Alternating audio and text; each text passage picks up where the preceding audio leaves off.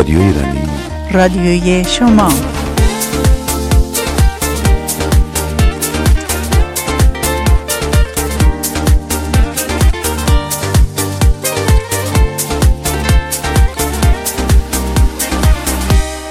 تنهام که می‌ذاری دلگیر و بی رویام ساکت تر از دیوار.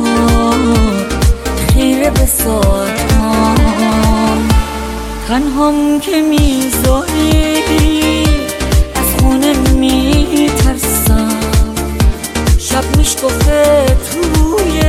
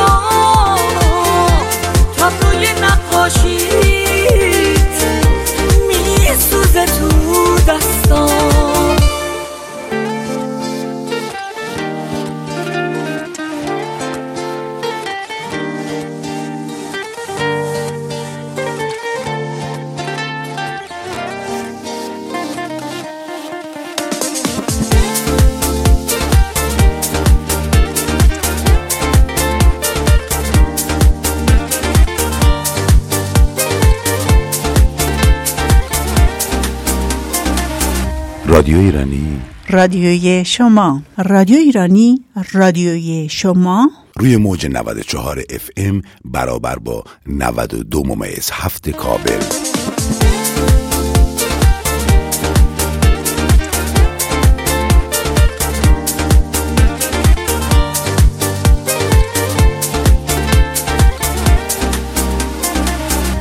امروز هفته دسامبر 2015 برابر با 15 آذر ماه 1394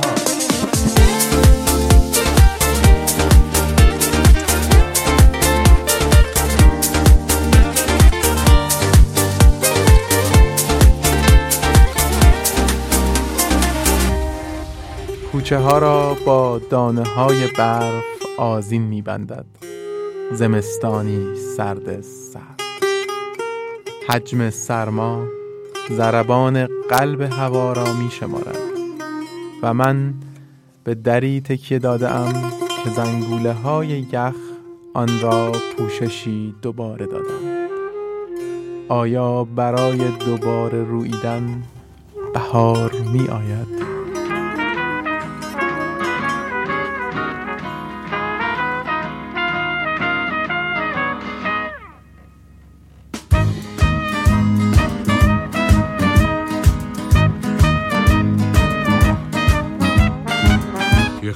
خوب یه صبح نام یه خواب خوب یه صبح نام یه چای داغ و چشم یا یه چای داغ و چشم یار. دوباره باد سرنوشت خبر دهد زبویش خدا خودش به خیر کنم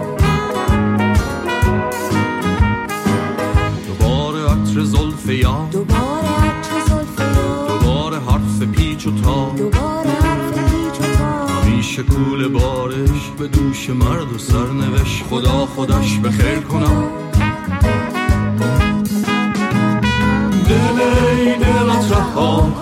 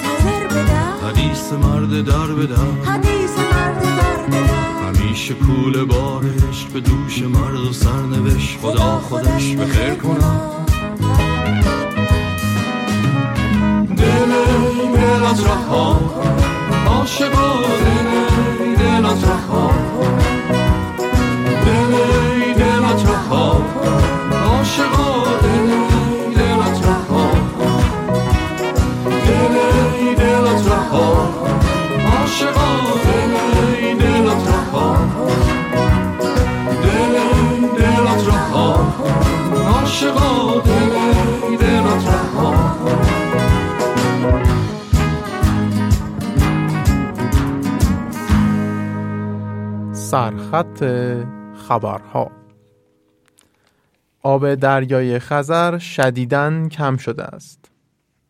دستیار پوتین از آغاز تحویل موشک اس به ایران خبر داد. بانوی معلول ایرانی موفق به کسب سهمیه المپیک شد. وقتی رئیس جمهوری موریتانی حوصلش از تماشای بازی فوتبال سر رفت. نمایش گنجینه هنر مدرن موزه هنرهای معاصر در موزه ماکسی ایتالیا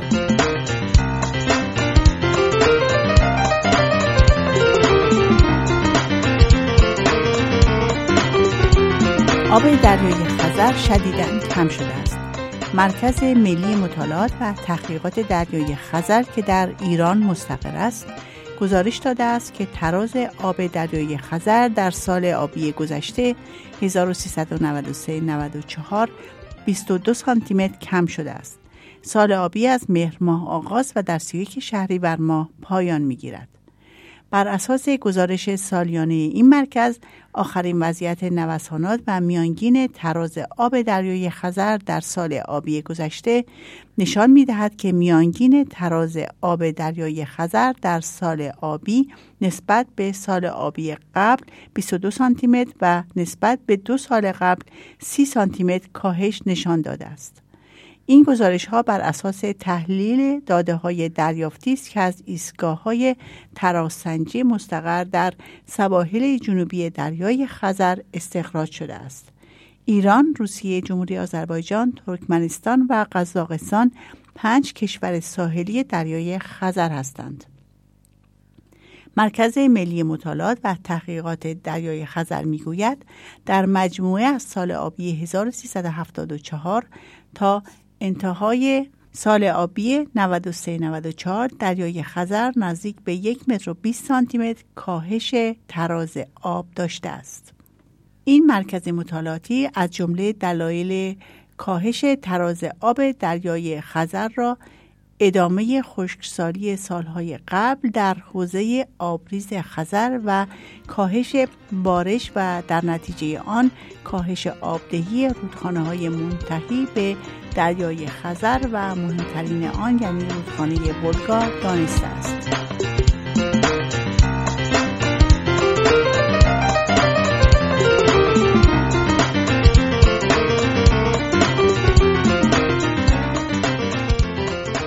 دستیار پوتین از آغاز تحویل موشک اس به ایران خبر داد. ولادیمیر کوژین دستیار رئیس جمهور روسیه در امور نظامی و فنی از آغاز روند تحویل سامانه های ضد هوایی اس به ایران خبر داد. خبرگزاری تاس در روز پنجشنبه 12 آذر ماه به نقل از آقای کوژین گزارش داد که قرارداد موجود میان دو کشور ایران و روسیه برای تحویل دادن این سامانه ها در حال اجرا شدن است. دستیار رئیس جمهور روسیه جزئیات بیشتری درباره این موضوع بیان نکرده است. تاس همچنین در گزارش خود اشاره کرده است که مهدی سنایی سفیر جمهوری اسلامی ایران در مسکو حدود یک ماه پیش از تحویل نخستین سامانه اس به تهران خبر داده بود.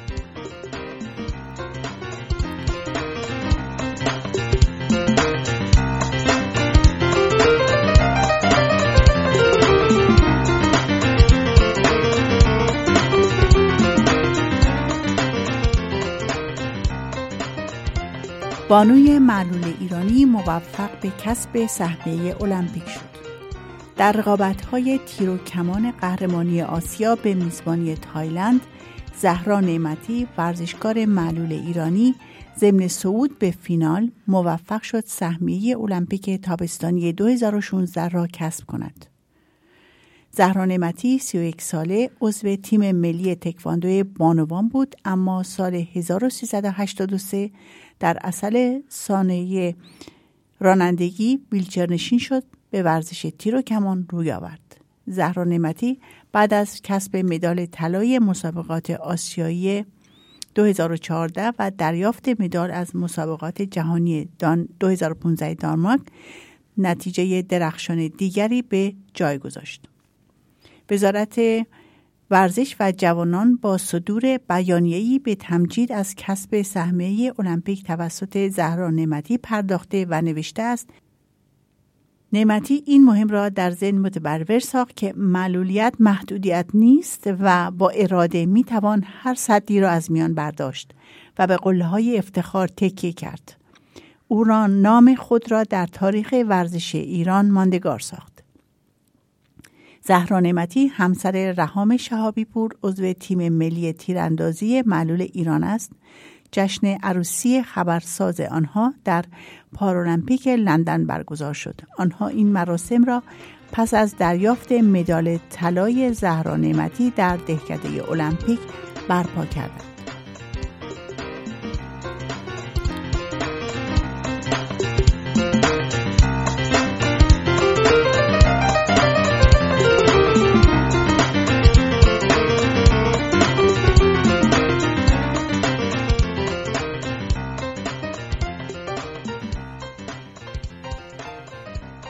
وقتی رئیس جمهوری موریتانی حوصله اش از تماشای بازی فوتبال سر رفت به دستور رئیس جمهور موریتانی دیدار سوپر جام فوتبال این کشور در دقیقه 63 قطع شد تا دو تیم با نواختن ضربات پنالتی تکلیف تیم پیروز را مشخص کنند. محمد عبدالعزیز رئیس جمهور موریتانی تماشاگر بازی بین باشگاه های توراق و ACS کاسر بود بازی تا دقیقه 63 با نتیجه یک بر یک مساوی بود. رئیس جمهور خواستار توقف بازی شد. داور در سوت پایان مسابقه دمید تا دو تیم پنالتی بزنند. شخص رئیس جمهور کاپ قهرمانی را اهدا کرد. رئیس فدراسیون فوتبال موریتانی برای پیشگیری از تعلیق فوتبال این کشور از توی فیفا بیانیه ای صادر کرد و مدعی شد این بازی با هماهنگی بازیکنان و مربیان دو تیم زودتر از وقت قانونی به پایان رسیده و رئیس جمهور به تنهایی تصمیم نگرفته.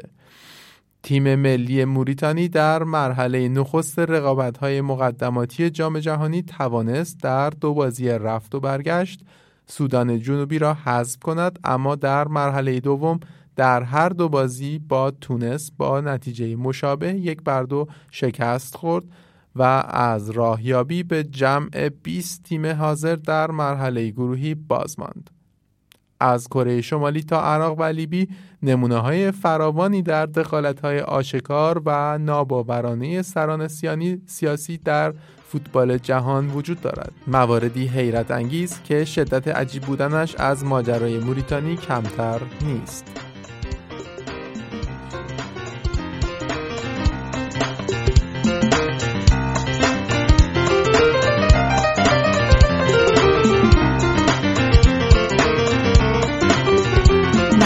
گنجینه هنر مدرن موزه هنرهای معاصر در موزه ماکسی ایتالیا. به گزارش خبرگزاری میراث فرهنگی این روزها بسیاری از موزه های آمریکا و اروپا برای امانت و نمایش گنجینه هنر مدرن موزه, هنر معاصر ایران با یکدیگر رقابت می کنند. به گزارش روزنامه هنر چاپ لندن موزه ماکس ایتالیا در شهر روم توانست به عنوان سومین موزه گنجینه آثار نقاشی مدرن موزه هنرهای معاصر ایران را برای نمایش به امانت بگیرد. بعد از موزه ملی برلین و موزه هیرشهورن در واشنگتن موزه ماکسی روم آخرین مؤسسه است که وارد مذاکره با موزه هنرهای معاصر تهران برای نمایش گنجینه هنر مدرن متعلق به این موزه شد. مجموعه هنر مدرن موزه هنرهای معاصر تهران شامل آثاری از پابلو پیکاسو نقاش معاصر و مشهور اسپانیایی فرانسیس بیکن نقاش انگلیسی قرن بیستم جکسون پولاک نقاش آمریکایی معاصر و اندی وارهورن نقاش هموطن وی است که در دهه 1970 خریداری شدند. این مجموعه در موزه هنرهای معاصر نگهداری می شود و برای اولین بار در موزه ملی برلین به نمایش در خواهد آمد. موزه هنرهای معاصر که در سال 1977 در تهران افتتاح شد بهترین مجموعه از آثار هنری نقاشان آمریکایی و اروپایی را در اختیار دارد.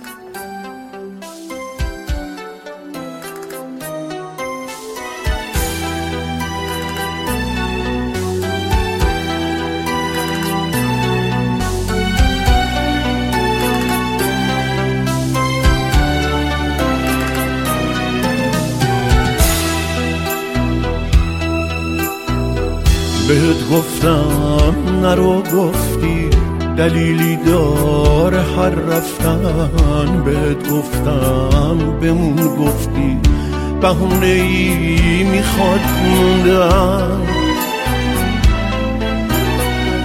مسیر عشقمون آخر به سمت یک دورایی رفت. نمی‌دونم که بین ما کی راه اشتباهی رفت.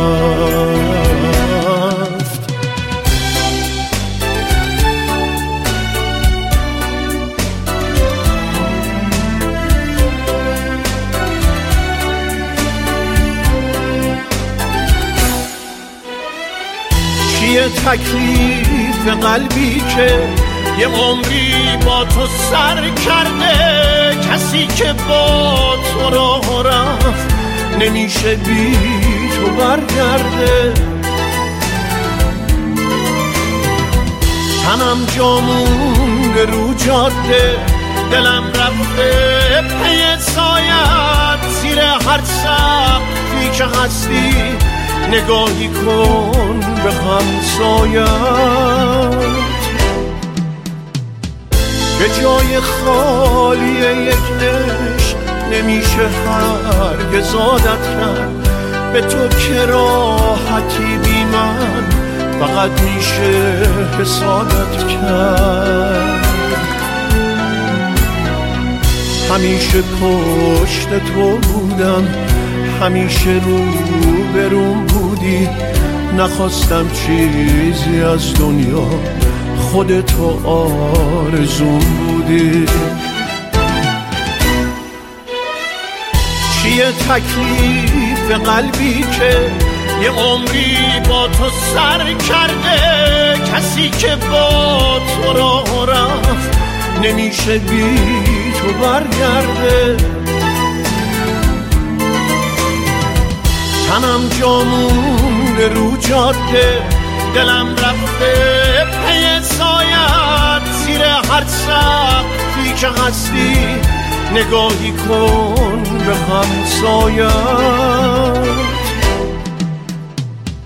به جای خالی یک عشق نمیشه هرگز عادت کرد. به تو که راحتی بی من فقط میشه حسادت کرد. همیشه پشت تو بودم همیشه رو بروم بودی. نخواستم چیزی از دنیا خودتو آرزون بودی. رادیو ایرانی. رادیوی شما. خب خانم فرزان به برنامه خودتون خوش آمدید. خیلی ممنون. مرسی از دعوتتون. خواهش می‌کنم. شما گفتید یک صحبتی دارید.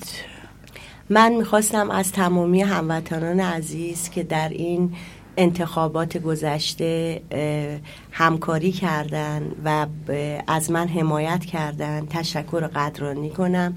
مخصوصا از خود شما از نشریتون از وبسایتتون و از رادیوتون همینطور.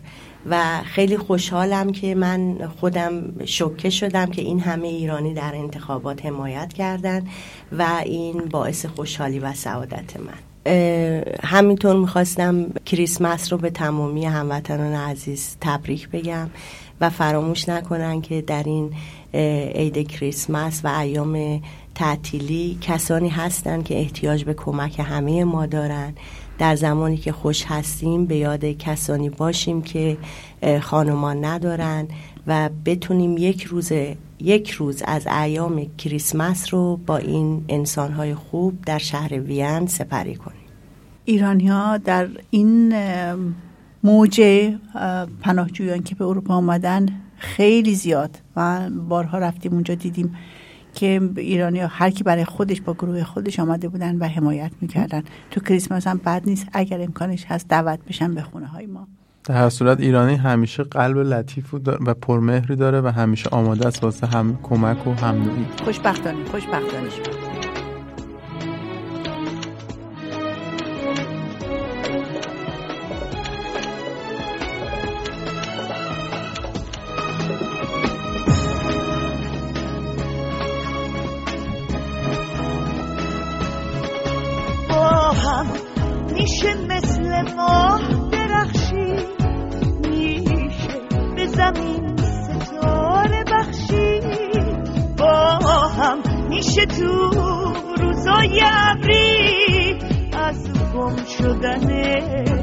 خورشید نترسید با هم میشه آفتاب و صدا کرد. خاک و معتبر مثل طلا کرد. با هم میشه سنگ بی صدا رو. با ناز ترانه آشنا کرد. با هم پشت ما کوه نمی ترسیم نمی افتیم نمی بازیم این باز نمی میره تا وقتی که هم آوازیم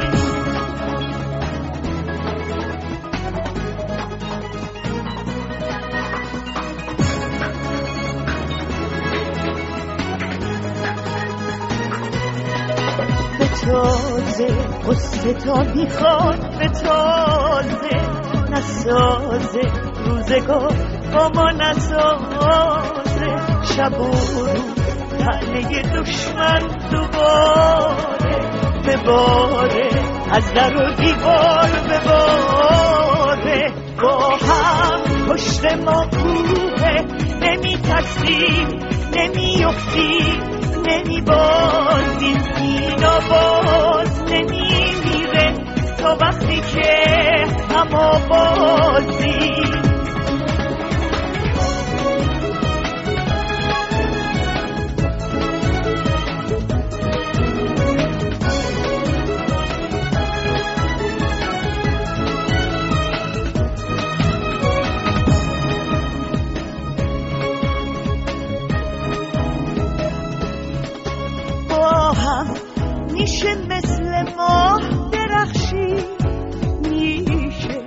زمین ستاره بخشی.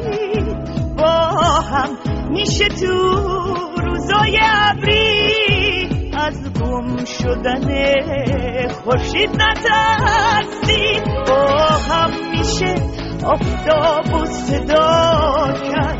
خاک و معتبر مثل طلا کرد. با هم میشه سنگ بی صدا رو با ناز ترانه آشنا کرد. با هم پشت ما کوه نمی ترسی نمی افتی نمی بازیم این آواز نمی میره تا وقتی که هم بازیم با هم پشت ما کوه نمی ترسیم نمی افتیم نمی بازیم این آواز نمی میره تا وقتی که هم بازیم با هم. عزیزم. دکتر بهم گفت واسه اینکه حالم خوب بشه باید بریم به سفر خارج به یه ساحل آفتابی. حالا منو کجا می‌بری؟ یه دکتر دیگه.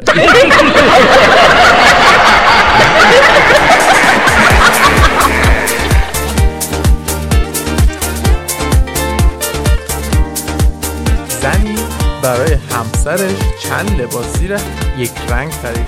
شوهرش با دیدن لباسی را یک رنگ گفت چرا این همه اینا همه یه رنگه؟ اینطوری مردم فکر می‌کنن من هرگز اونا رو عوض نمی‌کنم. منظورت کدوم مردمه؟ و در این لحظه سکوت سنگینی در خانه حک فرما شد و مرد به فنا رفت.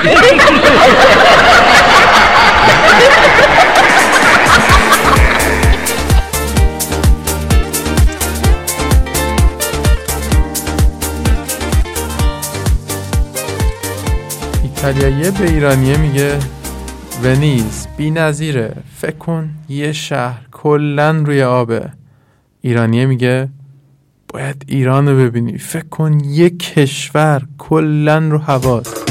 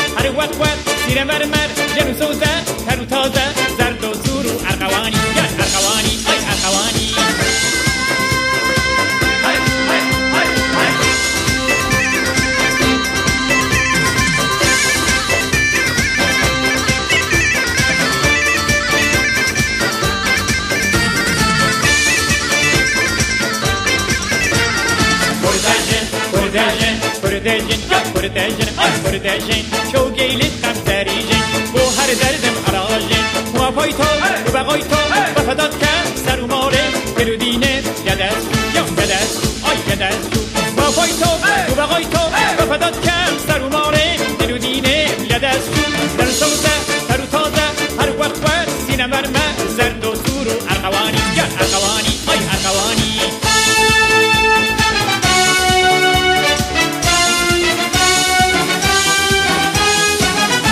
رادیو ایرانی. رادیوی شما. فیلم مستند شش قرن و شش سال ساخته آقای مجتبا میر طهماسب که به همت چهره ایرانی وین خانم دکتر گوهری و تیمشان به نمایش درآمد فرصت مختنمی پیش آورد تا گفتگوی کوتاهی با آقای میر طهماسب کارگردان این فیلم داشته باشیم.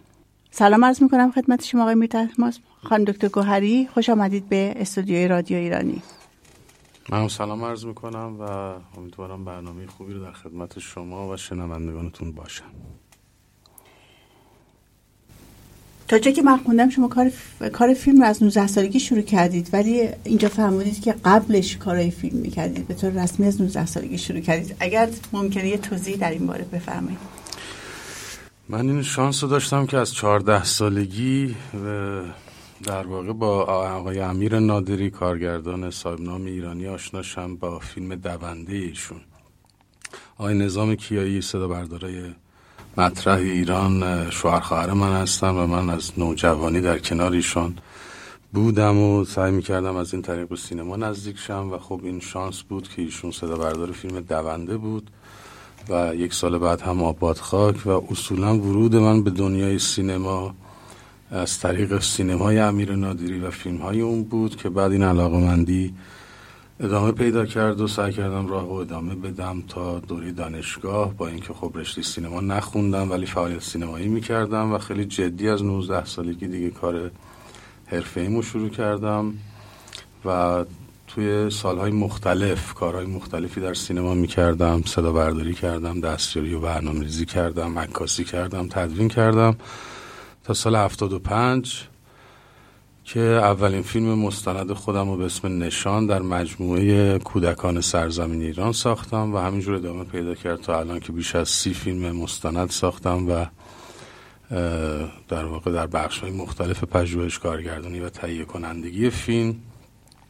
و آخرین فیلم هم که شش قرن و شش سال بود که در واقع مدتی است نمایش های بیرون از ایران شروع شده و به دعوت سرکار خانم دکتر گوهری هم به وین اومدم تا این فیلم رو اینجا نشون بدم و از این اتفاق هم بسیار خوشحالم.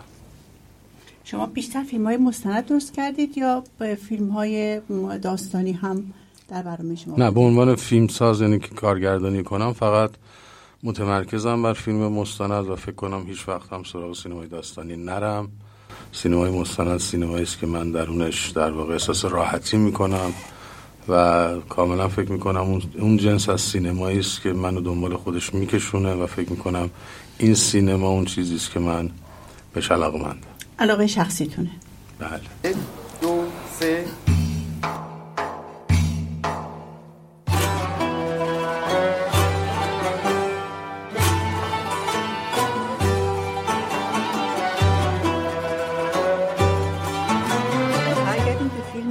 شش قرن و شش سال.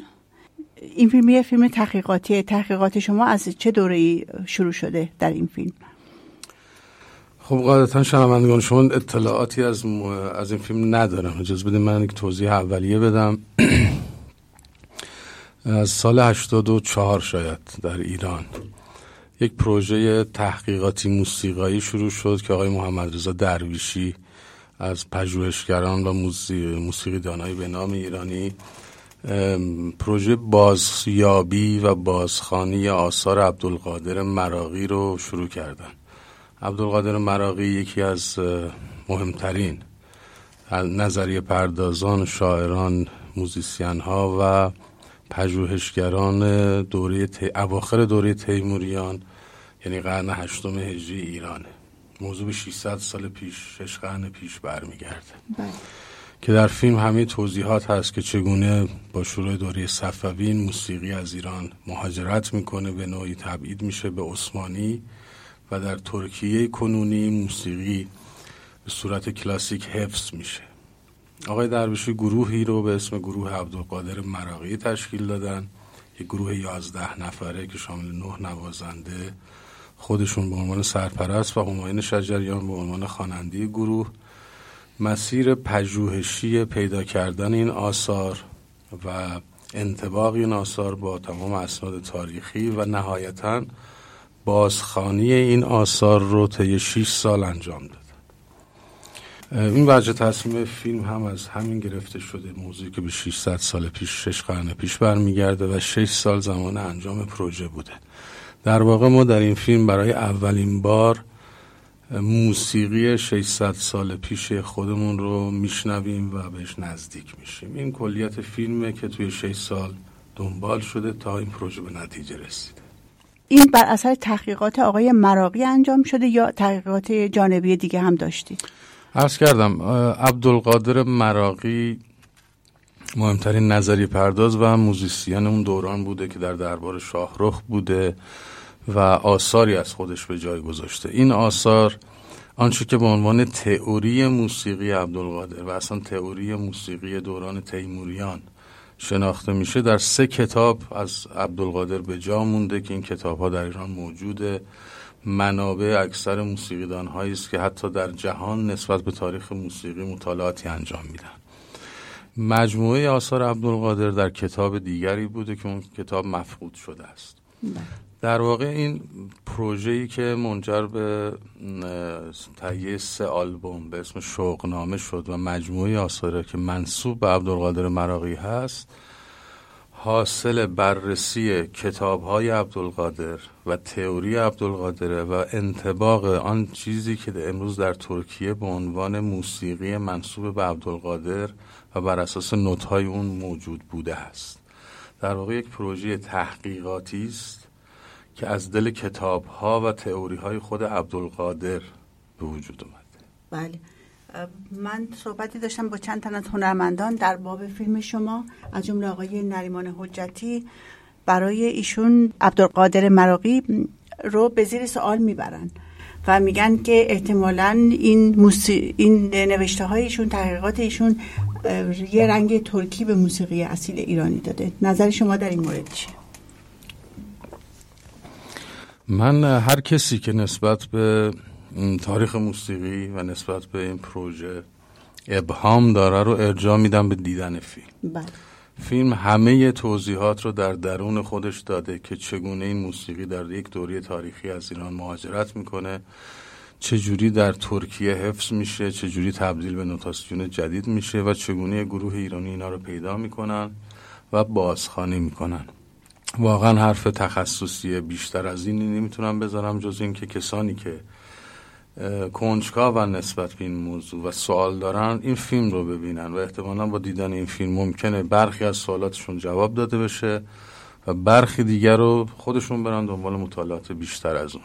به صورت ذهنی نمی‌توانیم در مورد یک پروژه تحقیقاتی که دیده نشده صحبت کنیم. بله. در این فیلم شما با اساتید موسیقی ایران کار کردید با اساتید بزرگ. این کار چگونه بود برای شما؟ در واقع من در کنار این اساتید قرار گرفتم. یعنی من این شانس رو داشتم که از سالها پیش با آقای محمد رضا درویشی همکاری در زمینه در واقع همکاری مشترک سینمایی با هم داشتیم که ایشون موسیقی فیلم می ساختن اصولا ایشون یکی از پژوهشگران معتبر موسیقی ایرانی هستن. کسی هستن که موسیقی نواحی ایران رو در واقع به نوعی به صورت یکجا ثبت و منتشر کردن و روی اینا تحقیقات انجام دادن. تحقیقات گسترده‌ای در قالب کتاب به اسم دایره المعارف سازهای ایرانی دارن و اصولا در حیطه پژوهش فعالن. و وقتی که من از طریق ایشون شروع این پروژه رو فهمیدم احساس کردم که یک اتفاق مهمی قرار بیفته. احساس کردم که یک شاید رونسانسی قرار ما بهش برسیم که گم شده های تاریخ موسیقی خودمون رو پیدا کنیم. و طبیعتا خواهش کردم که در کنار ایشون باشم به عنوان شاید چشم این گروه برای اینکه این. این این روند این پروژه رو ببینم ثبت کنم و بعد بتونم به نمایش بگذارم. طبیعتا این گروه ساختار خودش رو داشت که انتخاب من نبود. گروه عبدالقادر انتخاب آقای درویشی بود. در نهایت هم استاد شجریان که به کار ملحق شدن برای میکس آثار و همه اینها اتفاقاتی بود که در مسیر خود پروژه اتفاق می افتاد و من به عنوان فیلمساز در کنارشون در واقع بودم و فیلم رو می ساختم ما یک مجموعه آثاری به دستمون رسیده. منصوب به اینا چه کارش بکنیم؟ اینا چالش کنیم یا اجراش بکنیم؟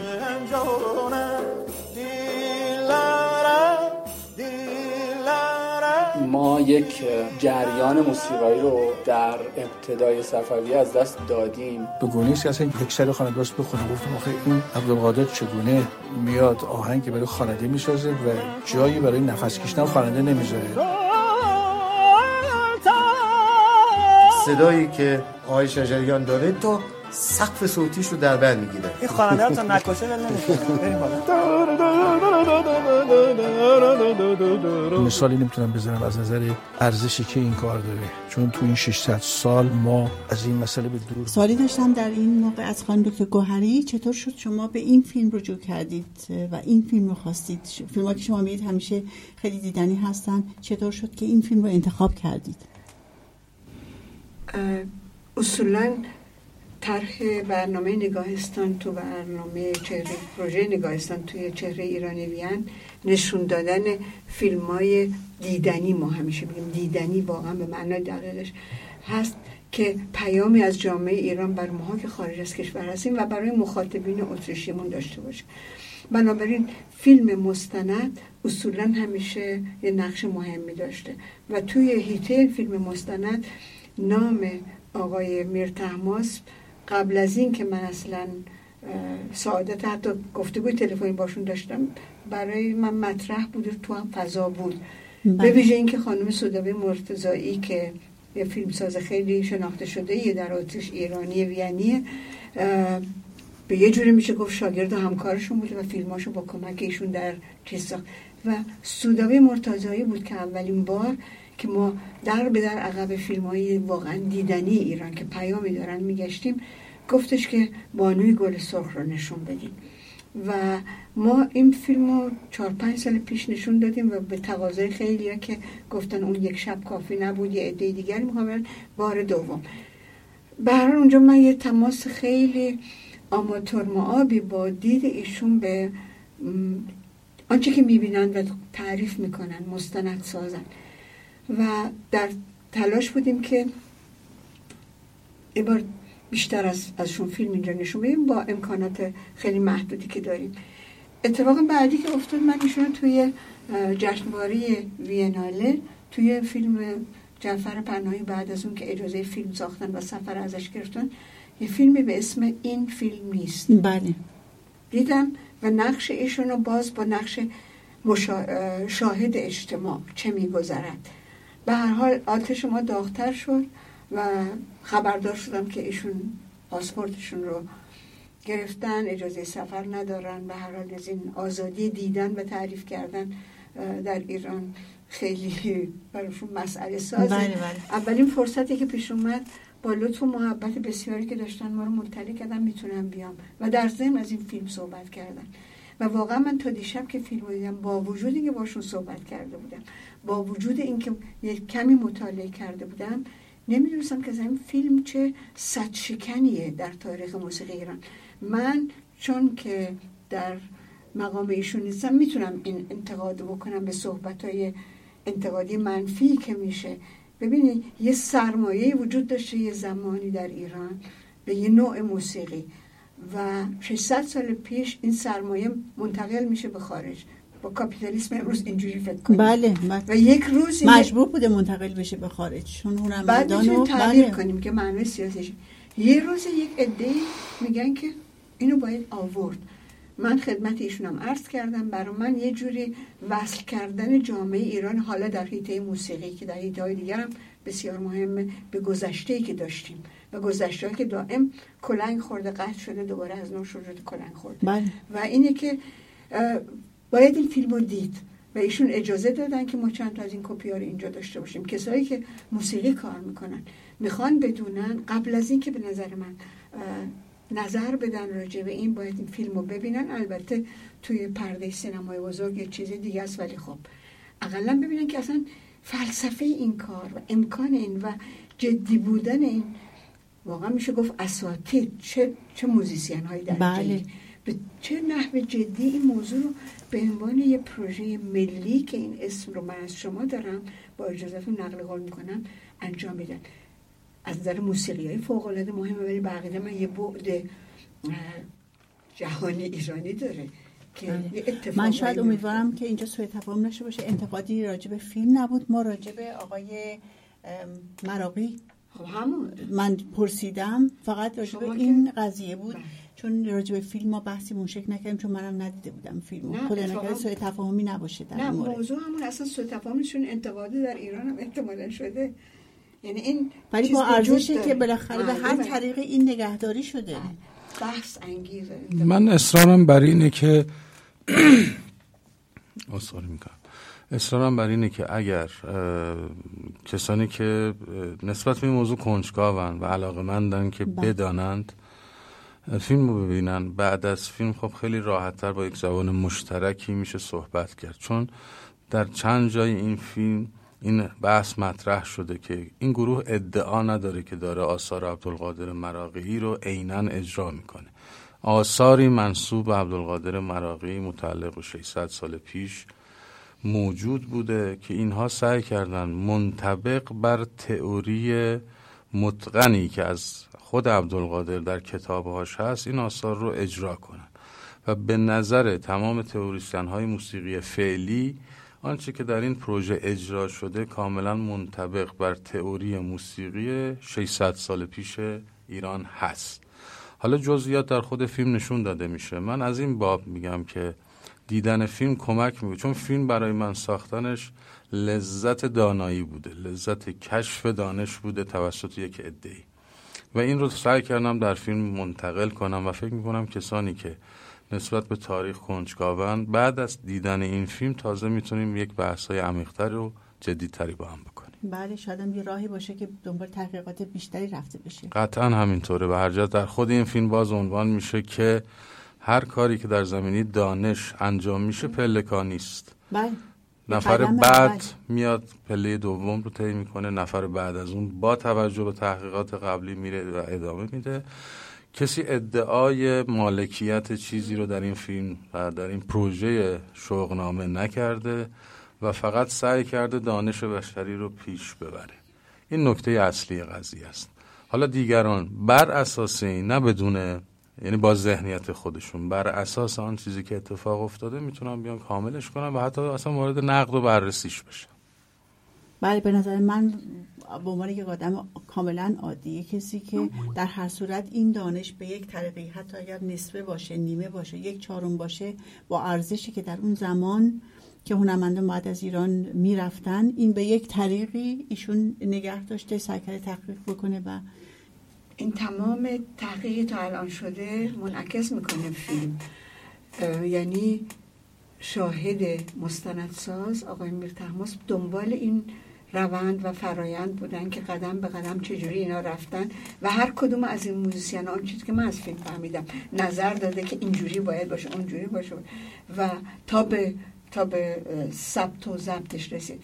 و جالب بود که استاد شجریان وقتی آخر سر میاد تو اونم میگه من هیچ وقت فکر نمی کردم این همچه آدم که اینقدر به موسیقی ایرانی وارده و دقیقه به. نظرش عشق میورزه می‌دونه. گفت من فکر نمی کردم چنین مایه اینجا باشه و حالا اون که گفت من سنی دیگه نیستم که بتونستم بتونم این فاصله های نامعنوس بازسازی اینا رو بکنم ولی پسرم واقعا دستش در نکنه. و ایشون هم یعنی از ارزش اینی که قبلا فکر کرد حالا یه چیزی داره اتفاق میفته جالبه. ولی وقتی آمد و شنید برای میکس صدا قدر این موسیقی رو دونست به عنوان یه موسیقی. به هر حال ما کم استاد موسیقی،. بله. بله. منصوب عبدالقادر هست. اگر پیدا بشه در ترکیه.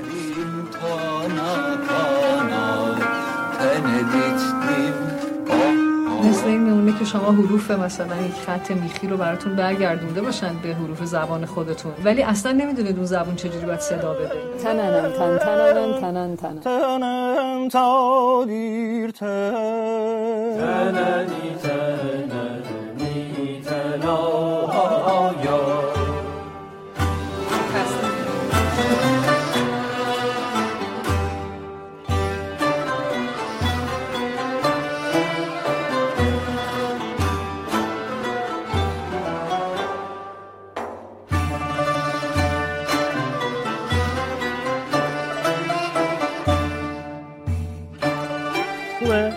تو آدم دیوونه میشه.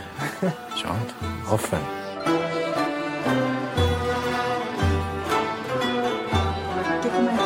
دو فیلم امشب نمایش داده میشه. چون ما این برنامه روز 11 نوامبر داریم ضبط می‌کنیم و در برنامه بعدی رادیو پخش می‌کنیم. یه اگه توضیح داریم خانم دکتر گوهری درباره دو فیلمی که امشب پخش میشه بفرمایید. از صحبت تلفنی و دعوت از جناب آقای میر تحماس مسئله انتخاب فیلم ها بود. برای اینکه ما اونقدر توان و امکان نمایش فیلم اینجا نداریم. دلمون نمی‌خواست فقط دلمون می‌خواست این فیلم نشون داده بشه ولی دلمون می‌خواست نظری هم به آثار دیگرشون انداخته بشه. و ایشون واقعا انتخاب رو به عهده ما گذاشتن و همیشه حرف بانوی گل سرخ بود که در آخر بله. ماه نوامبر نمایش خواهد شد ولی نه در این کار. وقتی که من صحبت فیلم های در ارتباط با موسیقیشون شنیدم به عنوان آدم علاقمند به هنر و موسیقی گفتم خب یه تریلوژی باشه که مروری بر آثار شما در زمینه موسیقی یکیش در قدمت یکیش در مسئله زنان که بله. گفتن این فیلم رو ساختم مسئله اجازه نداشتن تک صدای خونی زنان و یکی هم موسیقی زیرزمینی ایران از خودشون تقاضا کنیم که توضیح بدن. راجع این دو فیلمه که در یه شب اجرا خواهد شد. امشب. برجت من همیشه در مورد فیلمسازی وقتی سوال میشیم بحث می‌کنم که هر فیلمسازی به نظر من از محیط پیرامونی خودش اه، موضوعاتش رو انتخاب می‌کنه و انرژی می‌گیره برای ساختن فیلم. من ارتباط های زیادی طی تمام این سالها با جامعه فرهنگی هنری ایران داشتم در زمینه تجسمی تئاتر موسیقی و غیره. اه، پروژه‌ای که الان در واقع تبدیل شد به دو فیلم پروژهش که از سال 79 تا 83 خورشیدی در واقع انجام شد. اونم یه پروژه طولانی مدتی بود. به دلیلی که تو اون دوره داشت اتفاقاتی در حوزه موسیقی میافتاد. من اولی تذکری بدم که اگر فیلم شش و شش سال یک فیلم با نگاه تخصصی به یک موضوع موسیقایی است. ولی این دو فیلمی که امشب قرار پخشه به اسم صدای دوم و ساز مخالف این دو فیلم فضای پیرامونی و اجتماعی موسیقی ایران رو در واقع نگاه می‌کنه. این پروژه از سال 79 تا 83 شروع شد تبدیل به دو فیلم شد و در واقع من همراه با دو اتفاق دوربینم رو روشن کردم و در نهایت به فیلم تبدیلش کردم. یکی اینکه در اون دوران تلاش موزیسین های خانوم بر این بود که آلبوم در ایران ضبط کنم و خب طبق قوانین اجازه ضبط تک صدایی نبود. اه، در واقع معاونت موسیقایی اون دوره اشاره کرده بود به یکی از احکام موجود جزو قوانین که صدای دو زن به بالا برمان است. این باعث این شد که خانوما شروع کنن به اینکه خب با این میریم جلو و آلبوم ضبط می‌کنیم و در نهایت منتشر می‌کنیم. که من با در واقع سه گروه از اینا همراه شدم توی پروژه که یک سال و نیم طول کشید و در نهایت هم به نتیجه نرسید. ولی اون بهانه بود برای اینکه من وارد فضای موسیقایی زنان ایرانی بشم که ببینم چه می‌کنن و در نهایت به چی منجر میشه. همزمان برای اولین بار در ایران یک مسابقه اینترنتی برای گروه های زیرزمینی موسیقی شروع شد. به اسم تهران 360 اگه اشتباه بله. نکنم. که سایت تهران اوینیو بانش بود فراخوان داد. همه اینا در حوزه اینترنتی. باز برای من یه اتفاق بود. برای اینکه داشت یک اه، لایه‌ای از در واقع جامعه موسیقی که ناپیداست از طریق رسانه های مجازی میان و خودشون رو معرفی می‌کنن. باز اون رو هم من انتخاب کردم و رفتم در واقع سراغ این موضوع که در نهایت اینا تو یک پروسه چهار ساله این دو فیلم همزمان تولید و تدوین و آماده نمایش شد که خب متاسفانه بعد از اون هیچگاه این دو فیلم در ایران اجازه نمایش پیدا نکردن و خب جایی که امکانش بوده سعی کردم که این دو فیلم دیده بشه. این دو فیلم فقط از خارج از ایران نمایش داده شده. بله بله. بله. ولی شش قرن و شش سال مفصلا جایزه جایزه بله شش قرن و شش سال به هر جهت نوع موضوعی که داشت و البته تغییر شرایطی هم که در ایران شد این مشکل رو نداشت. فیلمی بود که اجازه نمایش پیدا کرد و اتفاقا بعد از اون من خیلی تلاش کردم که فیلم دیده بشه. در اولین سری گروه سینمایی هنر و تجربه که یک گروه سینمایی جدید اکران فیلم در ایرانه که با حمایت معاونت سینمایی در واقع داره کار می‌کنه این فیلم به عنوان اولین فیلم مستند اکران شد چیزی حدود پنج ماه در ایران اکران بود نزدیک دیویس سانس نمایش داده شد و چیزی حدود پنج هزار تماشاچی در ایران فیلم رو دیدن. گام بعدی شاید همین دو ماه پیش دیویدی این فیلم رو منتشر کردم که خب دیویدی فیلم به سه زبان فارسی، انگلیسی و فرانسه است. برای اینکه دوست داشتم مخاطبای بیشتری مین وصلشن فارسی رو از این باب عرض می‌کنم که چیزی حدود 20 دقیقه از فیلم در ترکیه فیلم برداری شده که اون بخش ترکی به فارسی هم زیرنویس داره. و گام بعدیم اینه که احتمالا تا یک ماه آینده نسخه آنلاین این فیلم رو هم از طریق سایت IMVBox که تنها سایت قانونی طرف قرارداد فیلم های ایرانی است که با اجازه فیلمسازای ایرانی فیلم نمایش میده رو نسخه وی اودیش و اینترنتیش رو هم به در واقع عرضه کنم برای اینکه فیلم بهتر و بیشتر دیده بشه. این فیلم جایزه سیمرغ بلورین جایزه ویژه هیئت داوران جشنواره فیلم فجر رو دریافت کرده.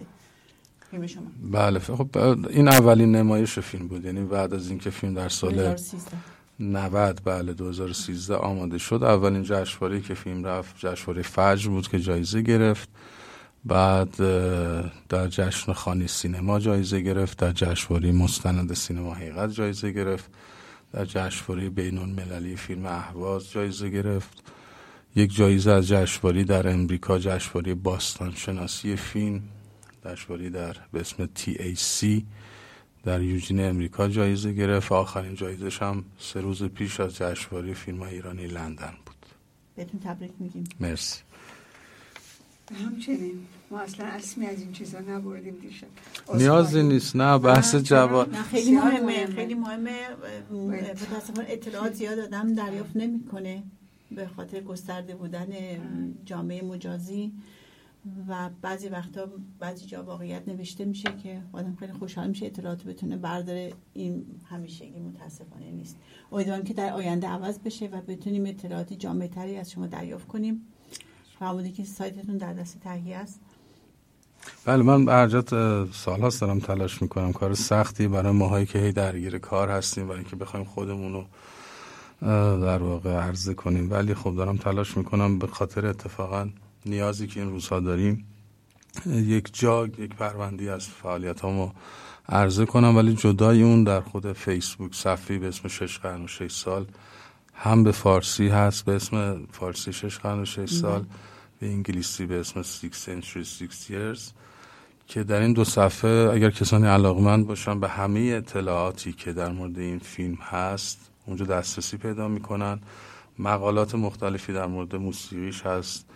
نقد های فراوانی در مورد فیلم هست که اینا رو می‌تونه بیشتر با فیلم آشنا کنین تنها مرجعی است که فعلا در مورد این فیلم داریم. امیدوارم برنده خودشون بله بله.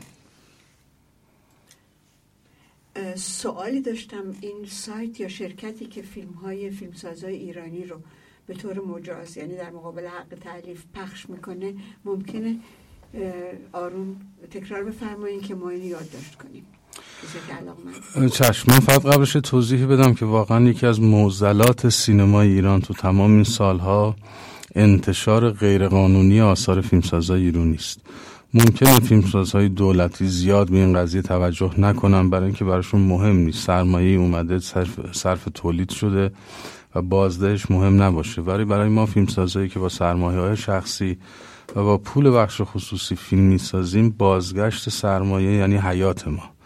و این حیات ما در واقع تداوم ما در فیلمسازی است. به همین دلیل همیشه در واقع مبتلا به هستیم به کسانی که به خودشون اجازه میدن با سرمایه ما با زندگی ما بازی کنن و سود مالی ببرن از این قضیه. این چه به صورت پخش دیویدی فیلم در جاهایی به صورت غیر قانونی هست و اخیرا هم با وجود دنیای اینترنت پخش اینترنتی. ما سالهاست داریم دنبال راه حل میگردیم. یکی از راه که بسیاری از سینماگرای ایران از اون حمایت کردن ایجاد یک سایت بود که به صورت قانونی فیلم های ما را به صورت وی او دی و اینترنتی در جهان پخش کنه.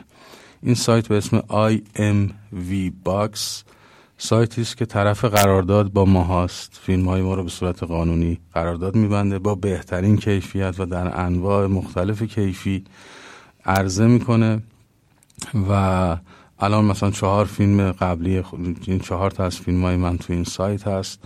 فکر می‌کنم بیش از هزار سینماگر ایرانی با این سایت قرارداد دارن و فیلماشون داره پخش میشه. سایت نوپایی است. هنوز رقبای غیرقانونی اون دارن باش میجنگن و اتفاقا سعی می‌کنن عرصه رو براش تنگ کنن. ولی واقعا دوست داریم حمایت کنیم. اگر من اسم می‌برم برای اینکه اگر شنوندگانی بینندگانی میشنون بدونن اگر مثلا فیلم های منو می‌خوان ببینن جایی به جز IMVBox غیر قانونی است. و فقط اونجا می‌تونن به صورت قانونی ببینن مردم باید فعال بشن. این داغ همه کسایی هست که فعالیت اجتماعی دارن فعالیت هنری دارن. من امروز که دنبال فیلم های شما میگشتم نمی‌دونم بگم چقدر سایت های ایرانی بودن در خود ایران که دانلود نوشته بودن فیلم شما رو. مخاطب من اینجا مردم هستن. ما هر تقریبا در هر برنامهمون این مسئله رو مطرح می‌کنیم. این این کار سرقته به نظر من. از زحمت شما از کار شما. چند روز پیش بحث داشتیم که فیسبوک با کسی که از یه هنرمندان فیلمو بریده بودن گذاشته بودن تو فیسبوک خودشون. من زیرش نوشتم چرا شما فیلمو می‌برید؟ خب لینک ایشون رو از توی یوتیوب بردارید لینکش بکنید. چشم. ولی ادامه دادن یعنی برش نداشتن. این یه چیز منفیه برای جامعه ایرانی. متاسفانه کسانی که میشنون دانلود نکنن این فیلمو. خیلی ساده است. اگه دانلود نکنن از این سایت ها اگه خریداری نباشه استفاده کننده ای نباشه اینا مجبورن وقتی دست بردارن. چون اینا می‌خوان استفاده مالی بکنن فقط. خب این بخش زیادش واقعا اینکه اطلاع ندارن.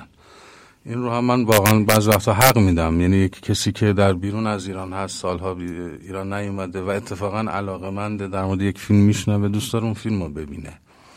و بعضی وقتا نمی‌دونه که داره غیر قانونی این کارو می‌کنه. من الان فقط دوست دارم یک مثال روشن بزنم. سایتی هست در امریکا به اسم iranianmovies.com این سایت انقدر جا افتاده که همه فکر می‌کنن قانونیه.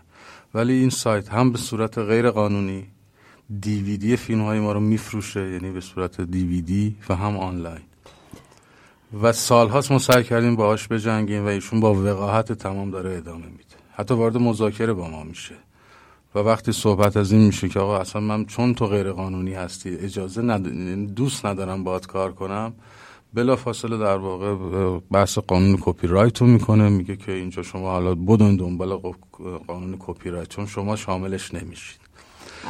شامل ولی خیلی از کسانی که من دیدم گوشه کنار دنیا همیشه فکر می‌کردن که این سایت داره خب چه خوب که این هست که فیلم های ما رو داره میفروشه. این سایت در واقع در انگلیس توسط در واقع یک شرکتی رو افتاده که یکی از در واقع علاقمندان سینمای ایران که جشنواره فیلم ایرانی لندن رو هم برگزار می‌کنه آقای پژمان دانایی در واقع رو اندازی شده. بر اساس همین نیاز سینمای ایران یعنی یک مرجع قانونی بودن طرف قرارداد بودن و حتی پرداخت های مالی کردن به فیلمساز ایرانی بر اساس نمایش اینترنتی و فروش اینترنتی شد طبیعتا وقتی کسی میاد این سرمایه خودش و انرژی خودش و وقتش رو صرف این کار کرده و اومده با همه ماها مطرح کرده و مسئله رو باز کرده طبیعتا ما استقبال کردیم. اگر اشتباه نکنم سال پیش بود که حدود 160 فیلمساز مطرح ایرانی حتی در یک بیانیه حمایت خودشون رو از این سایت و موجودیتش رو در واقع اعلام کردن. ولی من منظورم این بود که به هر جهت خیلی ها نمی‌دونن جایی که دارن این در واقع کالا رو مصرف می‌کنن غیر قانونیه. نمی‌دونم چه راه حلی براش هست. فکر می‌کنم دونستن این که چون مثلا IMVBox داره اینو اعلان می‌کنه. بعضی هم دیدم که به دروغ دارن اعلام می‌کنن. این از اون جنگایی است که نمی‌دونم کیه. نه باید با وکیل و به نظر من من نمی‌دونم وضعیت کپی توی آمریکا چطوره تو اروپا میشه جوری این کارا رو گرفت. یه ذره طولانی و خرج زیاده چون ما هم مجبوریم بله هزینه دو سال یه بار این کارا رو بکنیم. ولی امیدوارم که مردم توجه کنن که این اطلاعات کجاست. من دو تا نکته می‌خواستم بگم. یکی اینکه واقعا اینه که شما میفرمان آدم نمی‌دونه.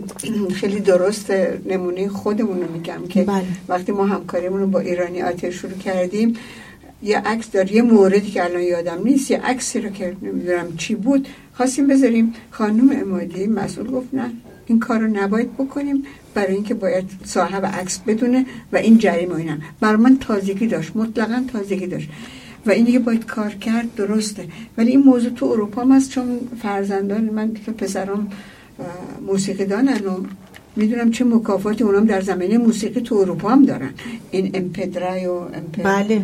فیر و اینا اینا که کاملا خیلی هم تلاش میشه که اینو محدود کنن استفاده غیر جایز از خلاقیت دیگران ولی کار مشکلیه برای من فکر می‌کنم ولی زر تحقیقات مردم بکنن خوبه چون ما خیلی شرف اخلاقی. بله بله. واقعا پاکیزگی اخلاقیه. اخلاقی اینجا خیلی مهمه که خیلی. کسایی که غیر قانونی کار می‌کنن ما تو اتریش خیلی خیلی به دفعات شاهد بله. این قضیه بودیم که اطلاعات غیر قانونی میدن اعلام هم می‌کنیم ولی مردم البته همه نه بعضیا حتی از صاحب نما بازم با اینا همکاری می‌کنن.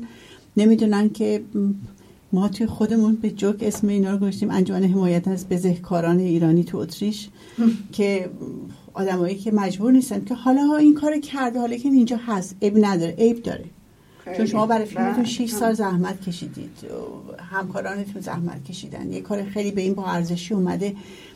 یه ذره مردم مسئولیت باید قبول کنن و دم... تا حد امکان دنبال بله. دنبال این بله. چیزا بگردن بله همه با هم فقط می‌تونیم من واقعا یادم که من از شما اینو اولین بار در رابطه با عکسا شنیدم همین این تلنگری بود که مهم بود کاری که ما می‌تونیم بکنیم این که این مسئله رو به مطرح کنیم تو. فیسبوک بذاریم از این سایت صحبت کنیم اون اعلامیه‌ای که بله. فیلمسازا هی آدم اشاره کنه که این آگاهی برای همیشه یه عده هستن که سوء استفاده ما می‌کنن داریم این اعلامیه رو دریافت کنیم با کانال بله. میل مطرحش می‌کنیم. بله. یک قدم دو میلیمتری هم بالاخره بهتر از هیچیه در صد تشکر فراوان از حضور شما یک فیلم دیگه هم بود. خانم دکتر برای شما در آخر این ماه به نمایش در میاد. 29 11 بله. می‌خواستید من چون عاشق اون فیلمشون هم هستم. حالا دیگه عاشق فیلم های زیادی ازشون. ولی این اولین اولین عشق بود و می‌دونیم که اولین عشق آدم یادش هیچ وقت نمیره بله. می‌گویند. فیلم بانوی گل سرخه یه فیلم زیبا مثبت و در زمینه اینکه چه میشه کرد حتی توی مملکتی مثل ایران. سرگذشت خانم صنعتی و همسرشون در کرمان. و این فیلم رو ما اولین بار جا باز کردیم در فیلم کازینو. و این فیلم رو نشون میدیم. فیلم به اسم بانوی گل سرخ. the Roses اه، با فارسی و زیرنویس انگلیسی و اون, اون روز یه فیلم دیگه هم نشون داده میشه در رابطه با اعمال خشونت بر زنان چون دهه مبارزه با خشونت که اعلامیه جهانی بله. مبارزه با خشونت هست اواخر نوامبر تا روز اعلامیه حقوق بشر هست. ولی فیلم زیبا رو آخر نشون میدیم. شما دو فیلم- پس توی ما دو تا برنامه داشتید یکی برنامه بله، بله، بله، یکی برنامه خوشبختانه. 29 بله. خیلی هم دلم می‌خواست آقای میر تماس بود اون موقع نگه میداشتیم بیان ولی من می‌بینم که چقدر مشغلشون دقیقه به دقیقه است. مثلا این نیست که حالا این بعد اون مرتب شبکه کارشون به راه و از دور هم تماسشون رو دارن. بنابراین خداحافظی می‌کنیم تا شاید قبل از وقت خداحافظی. من می‌خوام این فرصت رو یه ذره استفاده نه، کنم. ما از ایشون. بله. برنامه آیندهتون چی است آقای میر برنامه های آینده برجت ماها برنامه که. به زودی قراره بیاد یا در دست تهیه بله است؟ اگه بخوام خلاصش کنم متشکرم اه، اگر بخوام خلاصه در مورد برنامه های بعدی صحبت کنم اتفاقا تو این دو هفته اخیر اطلاع رسانی این کار تو ایران شروع شده و اعلان شده. چیزی حدود دو سال من در کنار در واقع بانوی سینما ایران خانم سر رخشان بنی اعتماد یک مجموعه یک سری فیلم مستند رو طراحی کردیم در قالب مجموعه. ولی تک فیلم. فیلم های مستند حدود پنجاه دقیقه. در مورد شخصیت های کارآفرین ایرانی یعنی یک سری شخصیت های ایرانی که پروژه بسیار گسترده بود که یک در واقع زل همکاری اون بنیاد توسعه کارآفرینی زنان و جوانان که یک انجیوی خصوصی است هست. حدود 400 کارآفرین ایرانی رو شناسایی کردیم. در مورد همینا تحقیق انجام شد. از بین اینها پنجاه نفر انتخاب شد که در موردشون فیلم ساخته بشه.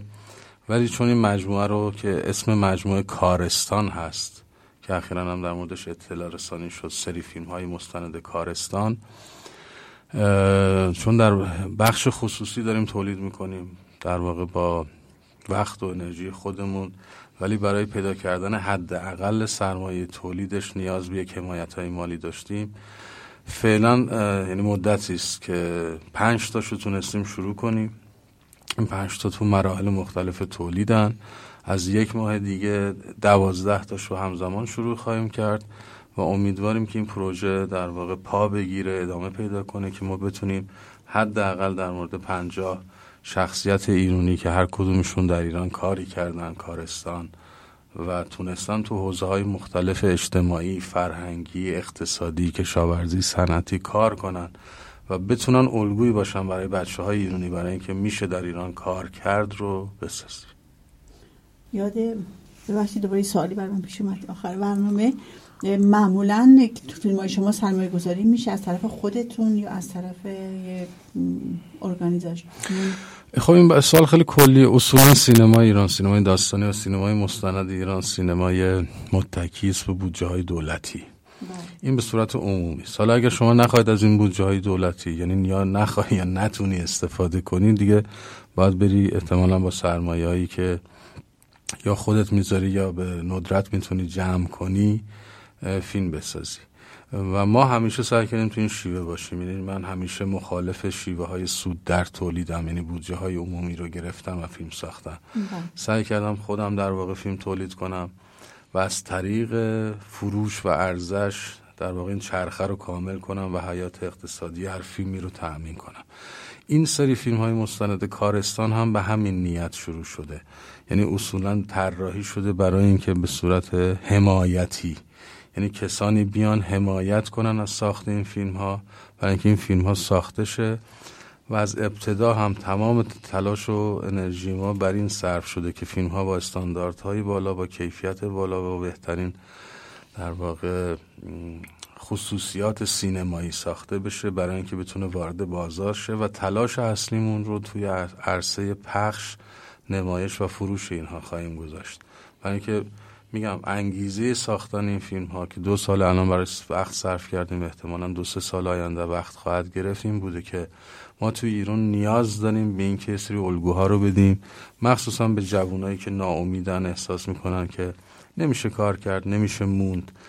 ولی نشون دادن این الگوهایی که هر کدومشون به تنهایی از صفر مطلق وارد یک حرفه یک کسب و کار شدن و اینو گسترش دادن و بعد تولید کار کردن تولید سرمایه کردن فکر می‌کنم راههایی است که باید ما بریم نشون بدیم و این انگیزه رو توی بچه های ایرانی ایجاد کنیم. شاید اون چیزی که حالا سرکار خانم گوهری هم لطف دارن نمونهش رو قبلا من در بانوی گل سرخ تجربه کردم. غیر از این سایت IMVBox هم گفتید؟ بله. نه نه نه نه نه. I MVBox نقطه com بله.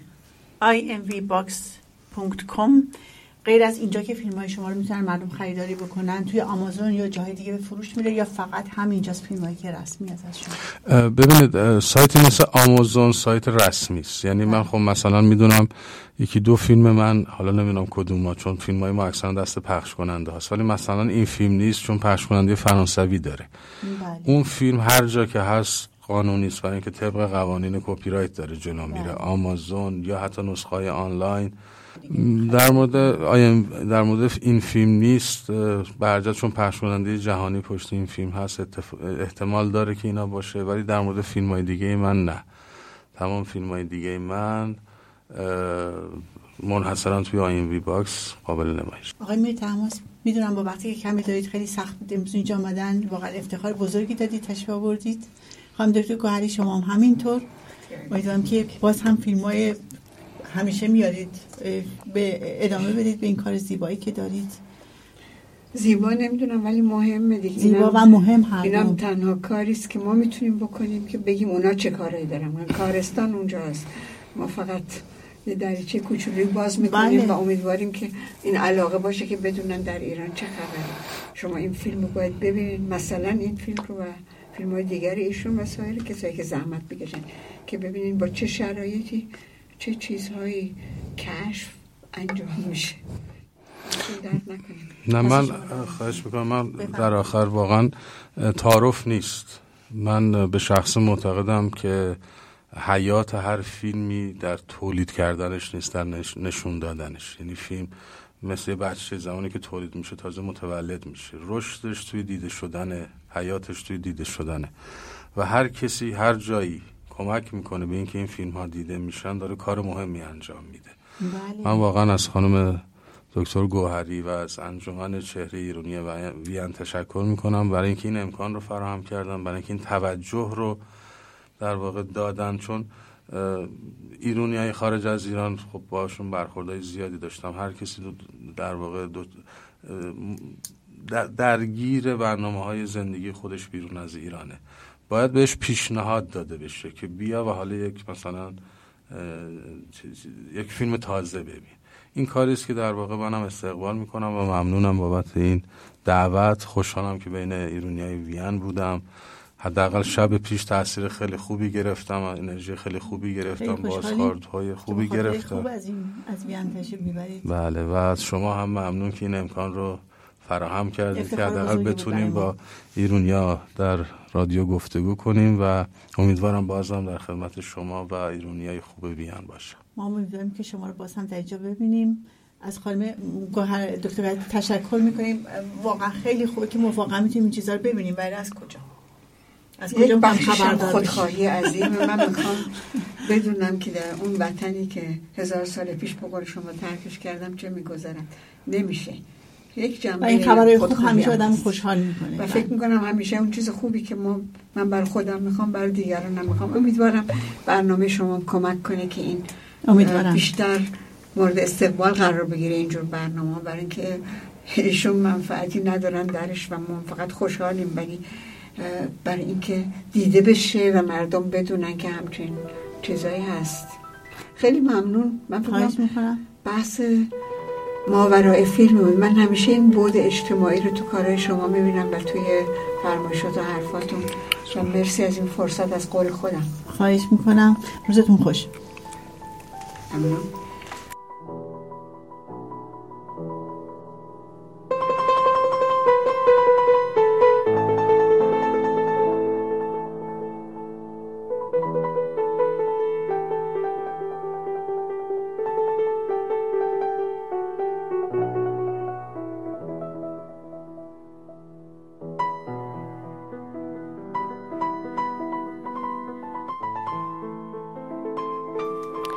ای کاش می‌شد بعضی چیزها را دوباره ساخت دوباره نو کرد.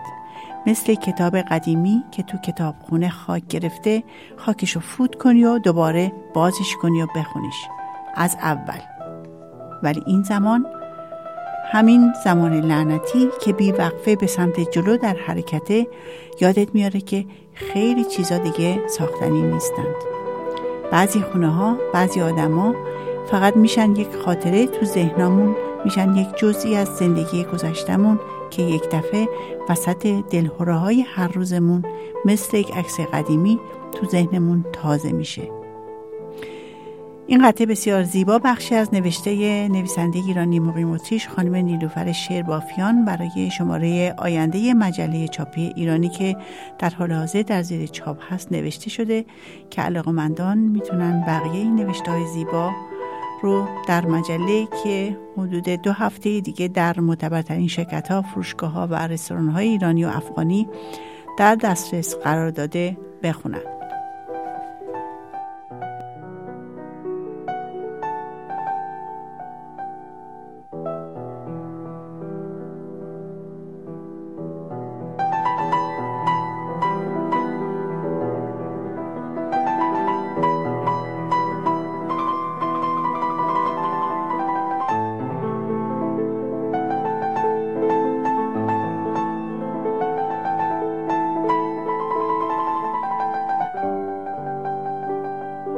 و برنامه های هنری و تفریحی که در طول هفته در شهر وین هستش در رستوران ها و غیره می‌تونید مثل همیشه از در سایت ایرانی پونکت آته دنبال کنید و مطلع بشید. اینجا ما ایده ژانویه رو به همه تبریک میگیم. و امیدوارم که در سال جدید میلادی موفقیت های بهتری داشته باشن و سالم و سلامت و شاد باشین و برای همه به خصوص صلح و آرامش و یک دنیای این خیلی مهمه. بدون جنگ آرزو می‌کنیم. حداقل بهتر. بله. ژانویه و کریسمس شما مبارک تا برنامه بعدی. خدا یار و نگهدارتان. مواظب خودتون باشید. خوب باشید عالی باشید با طعم پرتغالی باشید. خدا نگهدار. رادیو ایرانی رادیوی شما.